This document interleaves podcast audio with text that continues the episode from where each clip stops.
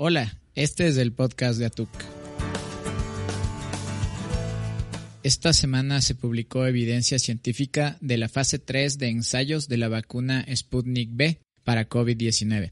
La gigante minera de Brasil, Vale, compensará con 7 billones de dólares por desastres con 270 muertos en la mina de Brumadinho. El domingo 7 de febrero, Ecuador se vuelca a las urnas para elegir a su nuevo presidente y asambleístas nacionales. Bienvenidas y bienvenidos al podcast de ATUC, el show que combina ciencia, economía, ambiente, sociedad y tecnología. Soy su anfitrión Andrés Nivelo y hoy vamos a hablar con el doctor Boris Ochoa Tokachi para conocer más sobre su trayectoria y el lanzamiento oficial del podcast de ATUC con su primer episodio. Asegúrate de escuchar todo el programa para tener más detalles. Nuestro invitado de hoy es el doctor Boris Ochoa Tokachi, él es PhD en hidrología y es CEO de ATUC Consultoría Estratégica. Boris tiene una pasión por los viajes a lugares remotos. Hoy va a compartirnos un poco más de su trayectoria, motivaciones y detalles personales. Hola Boris, muchas gracias por estar aquí. Hola Andrés, muchas gracias. Es un gusto estar en el podcast de ATUC. Para mí también es un gusto, Boris. Quisiera que nos cuentes un poco más de ti. ¿De dónde eres? ¿Qué edad tienes? ¿A qué te dedicas? Bueno, yo soy de Cuenca, al sur del Ecuador. Nací en 1987, actualmente tengo 33 años. Soy ingeniero civil, me dedico a la hidrología. De hecho, estudié una maestría en hidrología y gestión de recursos hídricos y luego hice un PhD también en, hidrología en el Imperial College de Londres. Muy interesante. Quisiera que nos cuentes un poco más cómo te decidiste a estudiar hidrología. Bueno, en realidad cuando yo estaba en el colegio no tenía bien claro qué es lo que quería estudiar en la universidad. Eh, mi papá era abogado, yo le pregunté a él si es que pensaba que podía estudiar derecho como siguiendo su legado, digamos, y más bien él me recomendó que haga algo más relacionado a las matemáticas, que era uno de mis fuertes en, el colegio.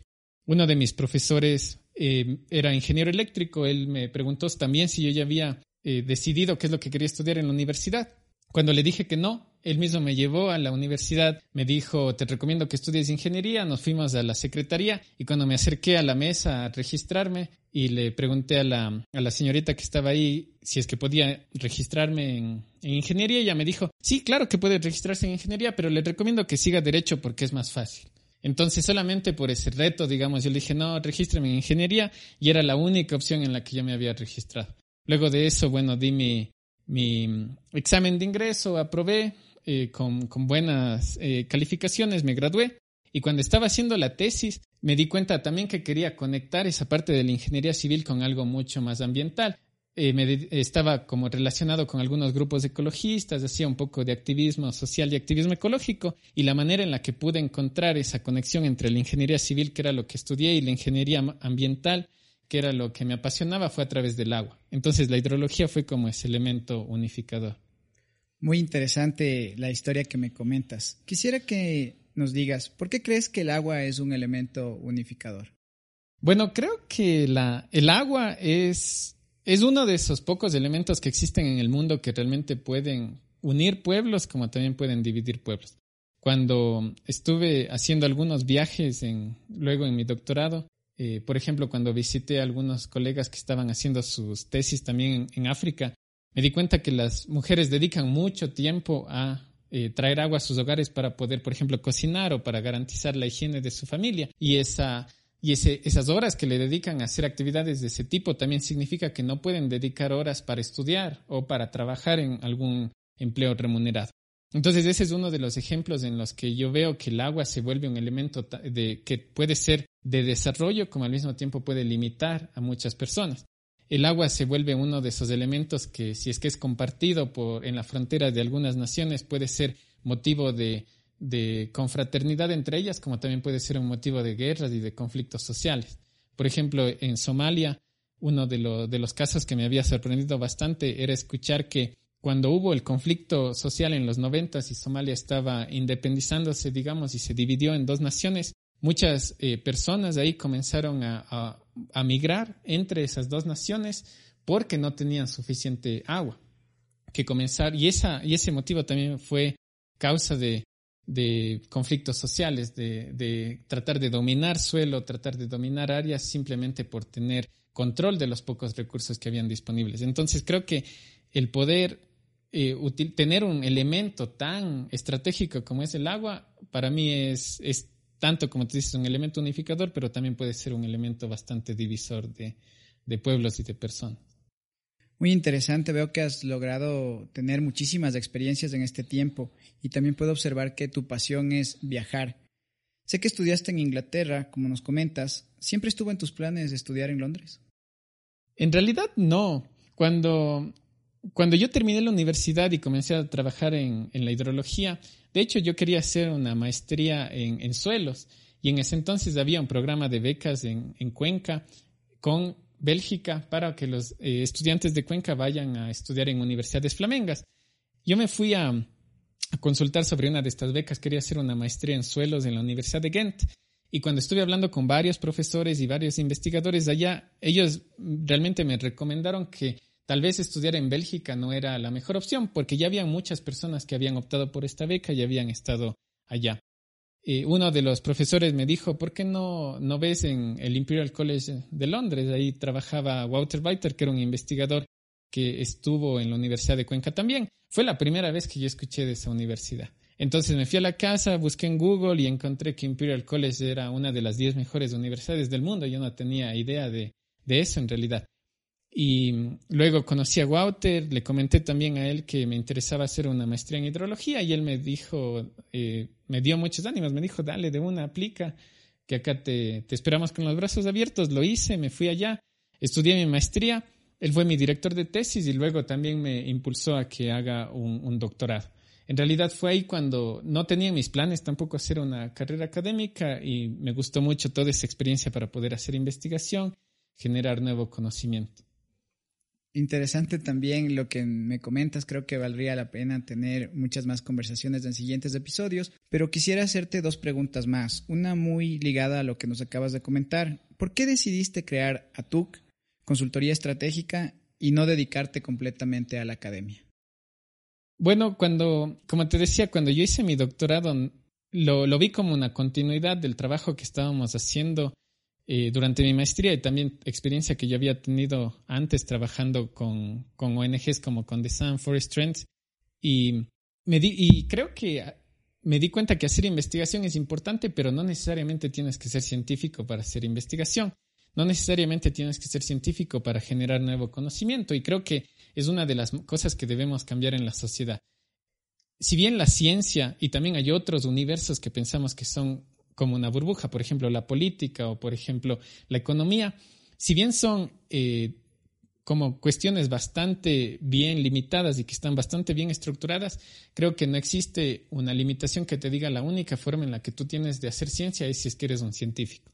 Cuando estaba haciendo mi doctorado al inicio, de hecho nosotros empezamos con uno de estos temas que era hacer ciencia ciudadana.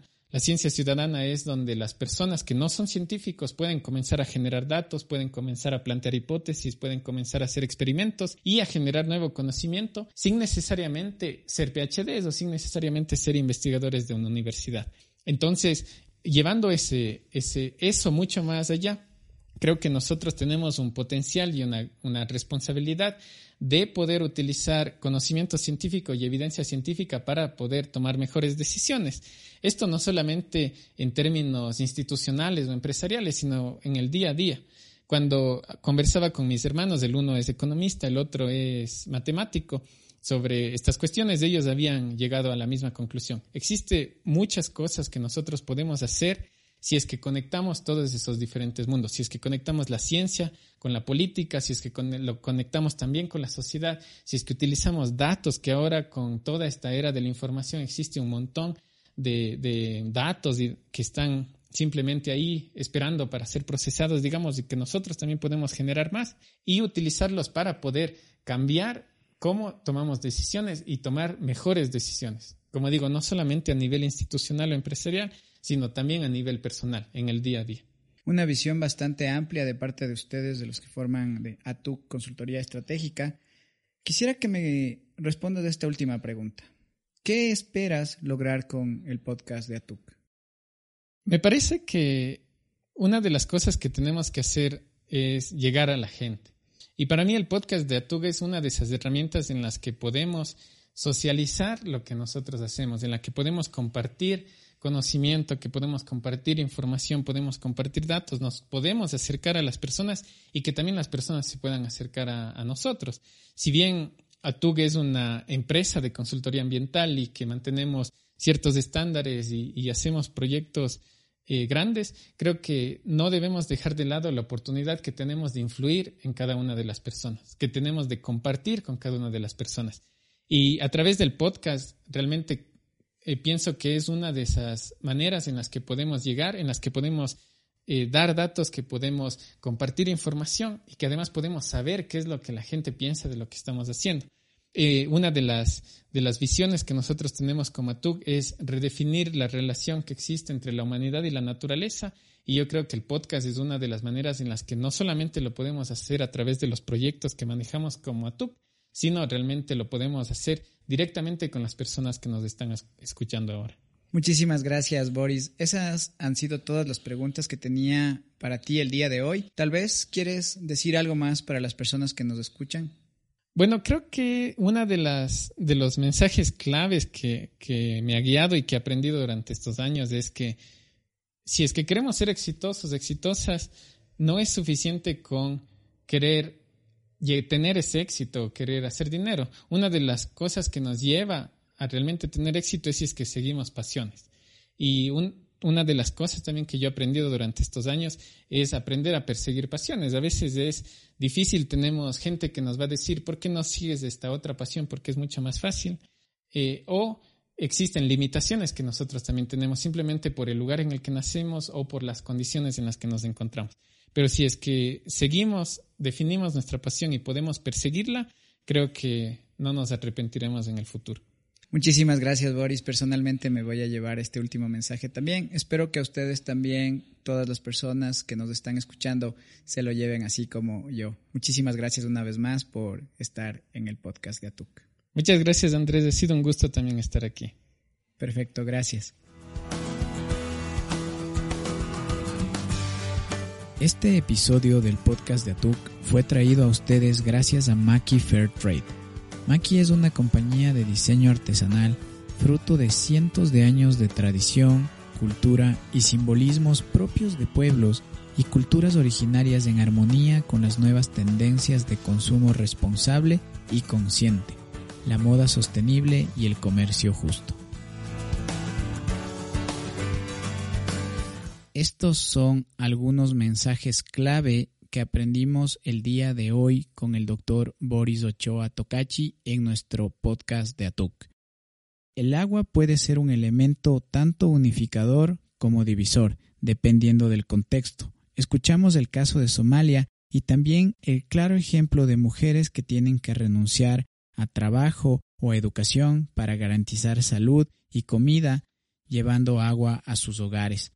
Nos habló sobre la ciencia ciudadana, donde las personas pueden generar datos, conocimiento y empezar a plantearse hipótesis, que no necesariamente tenemos que ser científicos para hacer investigación, tampoco para generar nuevo conocimiento, y nos explicó cómo conectar ciencia con política y con la sociedad y empezar a procesar datos nos ayudará a cambiar la forma en la que tomamos decisiones y nos ayudará a hacerlo de una manera más inteligente. En nuestro próximo episodio del podcast de Atuk conversaremos más a fondo sobre hidrología, el valor del agua y cómo el desarrollo económico depende de la naturaleza. ¿Quieres hacer una pregunta para el próximo episodio del podcast de Atuk? Haz clic en el link en la descripción de este episodio y envíanos una pregunta por mensaje de voz.